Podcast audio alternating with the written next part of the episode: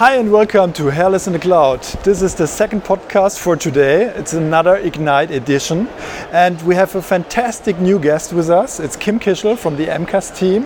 Hello, uh, hello Kim. Nice to meet you. Hi, Anne. Nice to meet you. So Kim, um, we will not, not, not everybody will immediately recognize that your name is actually a German name. You are you are from Germany. You were born in Germany and you were grown up in Germany. That's right, right? That's right. Born and raised in Germany, and I moved over to the states about three and a half years ago. At this point. Okay. So how did that come? Why I moved over? Yes.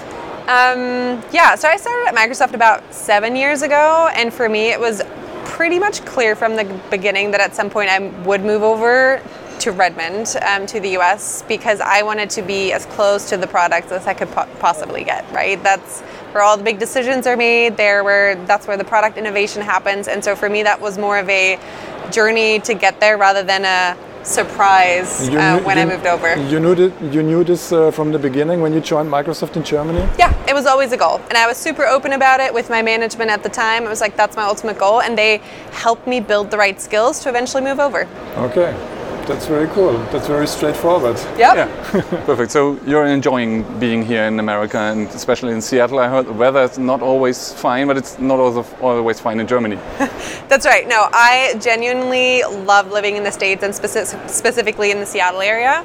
Um, it rains, but I think just a normal amount. Like we have seasons, like we do in Germany. Um, and I'm a huge outdoors person. I love skiing. I grew up skiing, and so the Was- Washington State is an amazing place if that's your thing. Um, we have the mountains and a lot of just outdoor opportunities. So it's for me, it's the right place to be.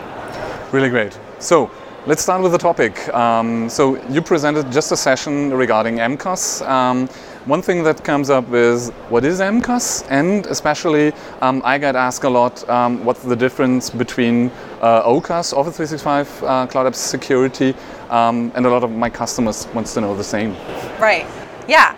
Um, let me start. So, Microsoft Cloud App Security um, is the market term for it is Cloud Access Security Broker, or short CASB. Um, and essentially, what that is is a security solution that helps you monitor and control all of your cloud applications, but also all of your cloud resources.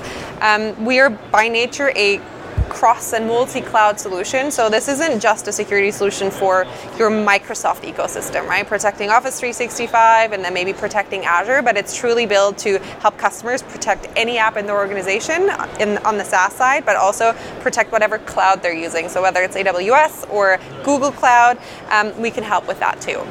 And um, to help answer your other question, what's the difference between Microsoft Cloud App Security and Office 365 Cloud App Security? Um, the Office 365 version is essentially a subset. Um, that is purely based in licensing. It's the same product at the core of it. Um, and basically, what we do is Office 365, we give you um, a capability subset that is specifically for Office 365 and productivity only, right? So it's kind of like a downsized version that only helps you protect your Office 365 cloud resources, but you wouldn't be able to connect your Salesforce or your Dropbox, so all the third party stuff that basically comes into play. For that, you then need the superset, which we call Microsoft Cloud App Security. So, Kim, to be completely honest with you, we have not always been the biggest fan of MCAS, and I will explain you why. We are a 100% cloud company. That means we love the cloud and we tell our customers to go directly to the cloud, to take the fast lane, not going through this hybrid stuff and so on. And uh, MCAS at the beginning at least depended very much on all this log stuff, on all this log gathering stuff, and this was not our business. So but this changed very, very much. So now you uh, work together with the MDATP client. You are more dependent on the operating system. Uh, it's more independent from an on-premise infrastructure, and this is really nice. Yeah, totally. Let me maybe dive into that a little bit. So I think initially. Um, the CASB was built by a company called Adallom that Microsoft um, purchased in 2015. And CASBs have that standard approach of doing discovery using your log files, your firewall um, logs, and we do that too.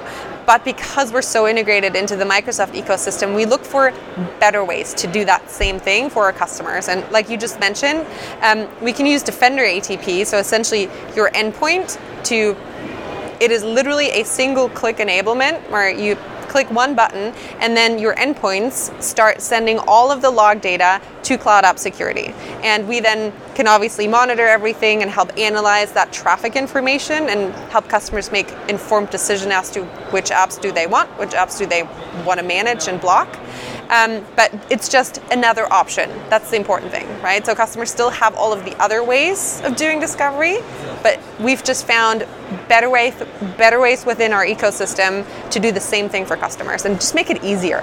Okay, so you already mentioned you can have then a complete picture of what's going on within your, within your clients. Uh, you see which uh, applications are installed, which uh, cloud applications the users are using.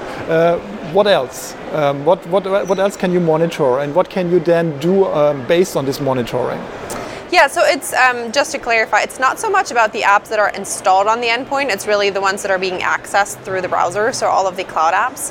Um, once you have that visibility of like which apps are they, um, Cloud App Security then essentially helps you understand what are these apps what we see from customers is that they usually when they first get started have something like 1500 applications that they find and no IT person can tell me they A knew of all of them and B know what they are.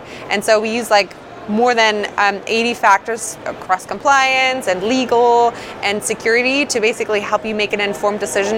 Is that something you want in your environment, or do you want to make sure users can no longer access it? Um, yeah, so that's really what we help so customers for, do. So for the installed applications part, you would then need um, Microsoft Defender ATP for the um, TVM for the Right. threat and vulnerability management part. So together you you have a complete picture of the cloud apps and of the installed apps. exactly. So with the integration of um, Microsoft Defender ATP, you get a lot more signals, right? So from the beginning, you were limited to yeah stuff you could discover by yourself. Um, but with the integration of MDATP, um, you, my understanding is you get a lot more signals, so your algorithms can work better to detect all of this stuff. Yeah, so there's a couple of things. Um, we obviously get more signals in the sense that before discovery was very much dependent on the actual corporate network, right? The endpoint, though, travels outside of the corporate network, right? And so we now get visibility into that traffic as well, which we didn't before. So that's number one. And the second thing is we can actually correlate all of that traffic back to the machine. So without it, it's always based on the user identity and say, oh, which user is doing what, and now, but the machine view can sometimes be different. Think about you know, shared machines, that type of thing. And so we now have more correlation mechanisms to get additional insight because we can use the endpoint. So do you see a growth of uh, users because yeah, MDATP is not free, um, so you rely on additional licenses. Um, are people um, yeah going there just for, for, for MCAS or is the other way around? People have uh, MDATP and then say, okay, with all the data and all the benefits of MCAS, uh, let's go this route. I think we see a little bit of both. Um, so from our side, it's obviously always customers because CASBs have actually for the last couple of years been one of the number, uh, one of the top 10 security projects that analysts said everybody needs to be doing this. And so the interest for CISOs was extremely high.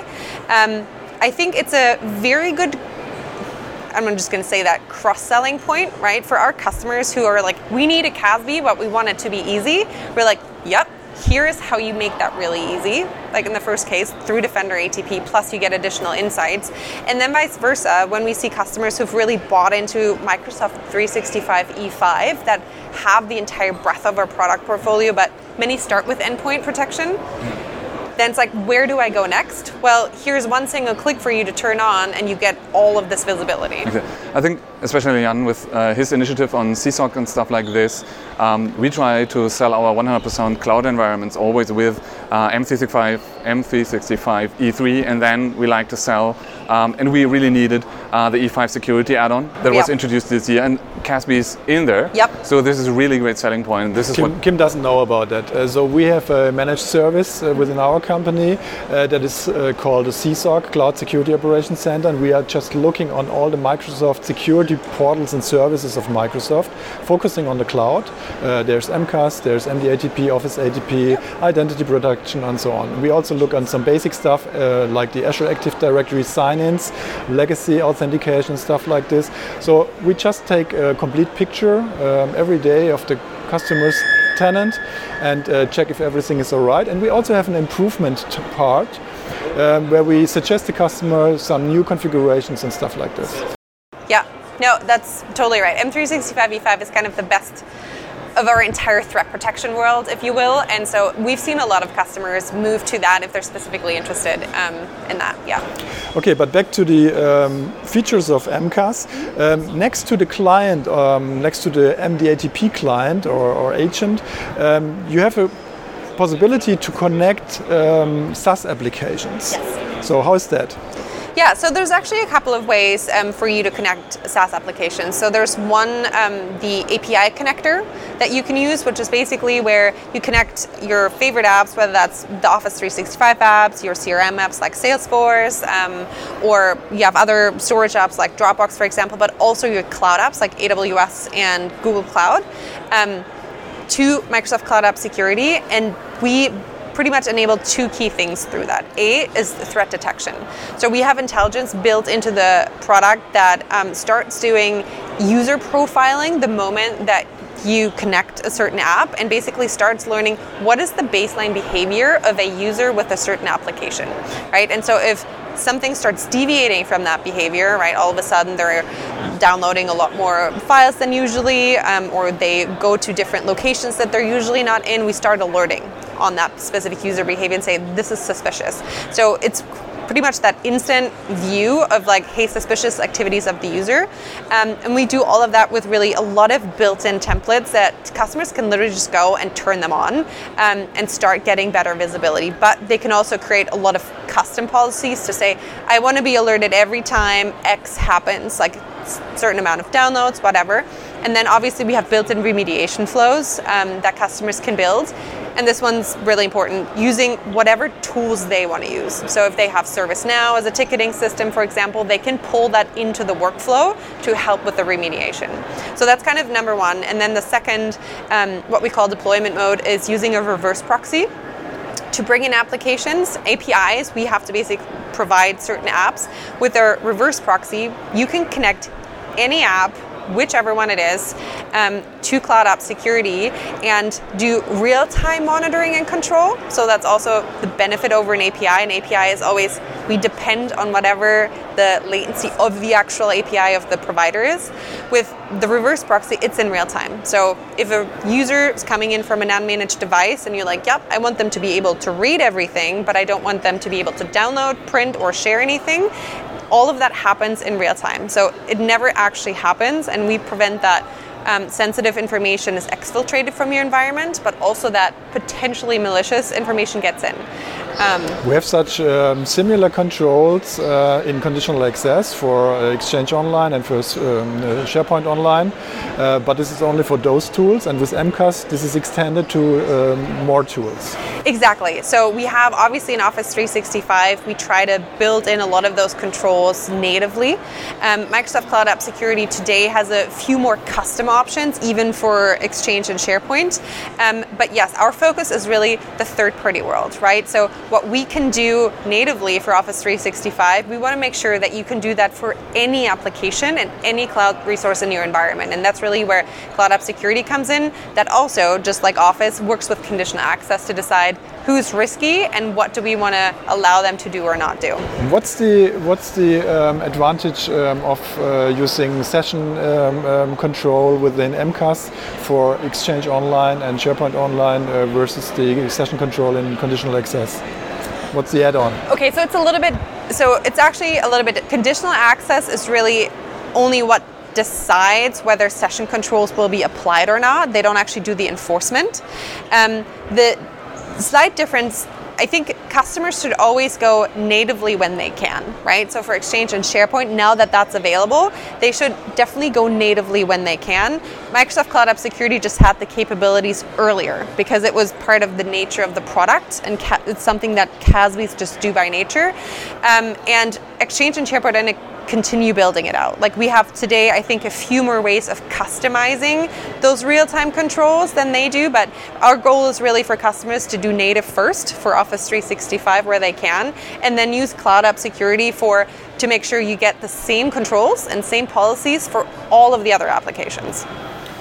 Okay, so another cool thing, you know, um, we think um, we should give more power to the user. We should give them more um, freedom uh, to decide what which tools they are using, and uh, be not that restrictive as we were in the past, maybe.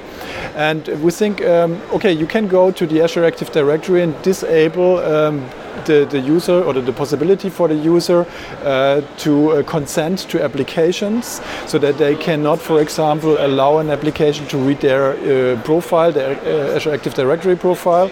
Um, but on the other hand side, if you uh, don't do this, you, you restrict the user.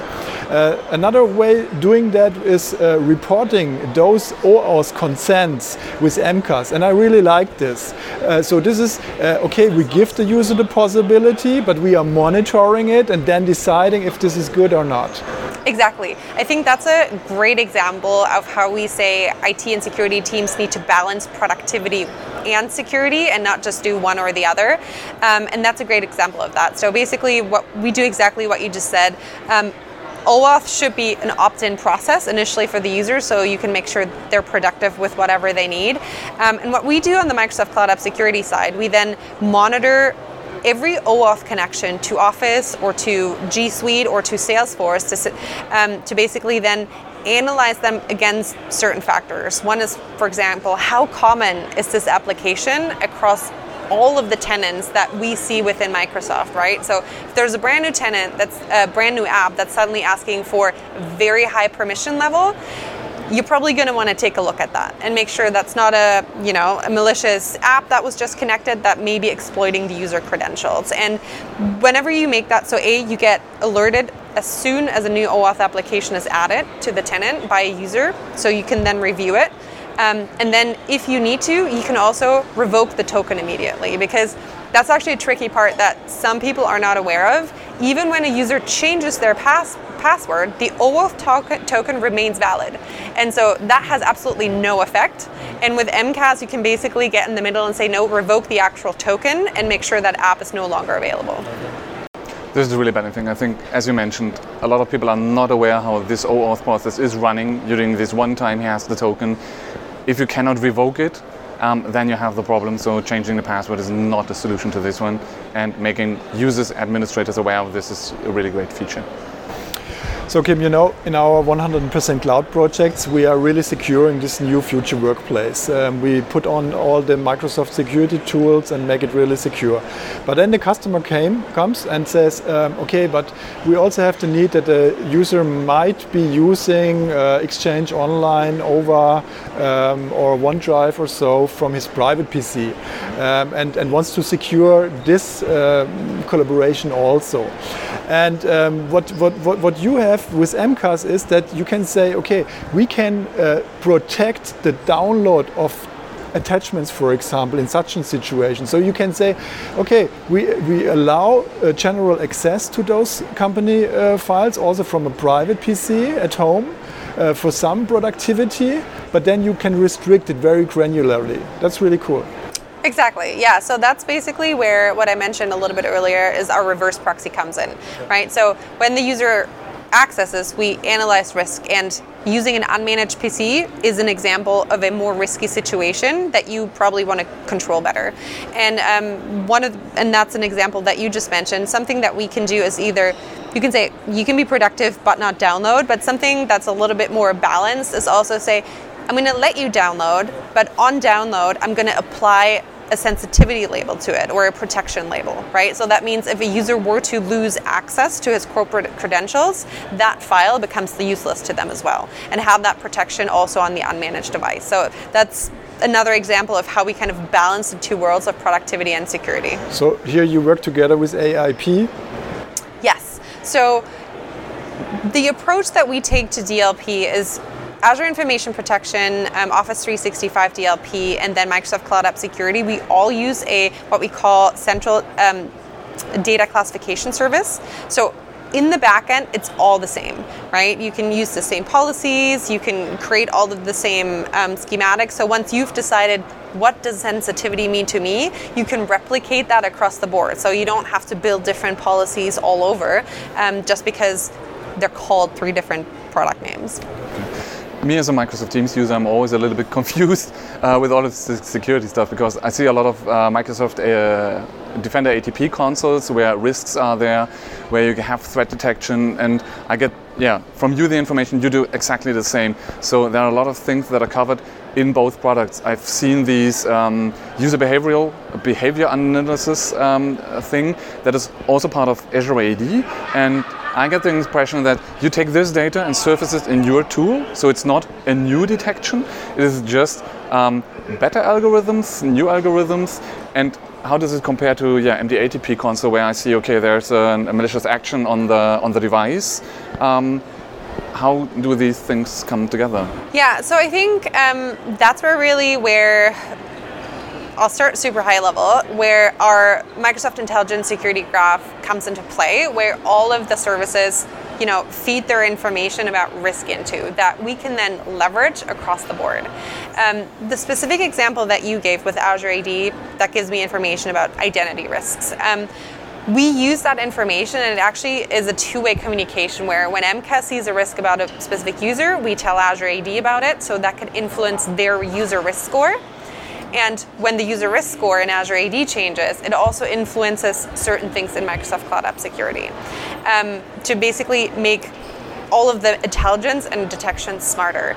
Um, for a little bit from the threat protection side, for the um, analytics side of things, we have actually built a um, central identity threat detection experience in Cloud App Security, which uses Azure AD Azure ATP, so basically brings in all of your on-prem detections, and then Microsoft Cloud App Security to give you that hybrid view of all of your identity-related risk factors. What is with the person at the center, what are they doing, what are some of the risky activities, and then add on intelligence on top. So an example of that is, for example, well, this is a really weird behavior because none of their peers have ever accessed this SharePoint site, and so there's no reason why this user should, and so that's why we consider this to be suspicious. And so it's basically all the identity products working together to give you a better experience. Yeah, it's, it's a real pity.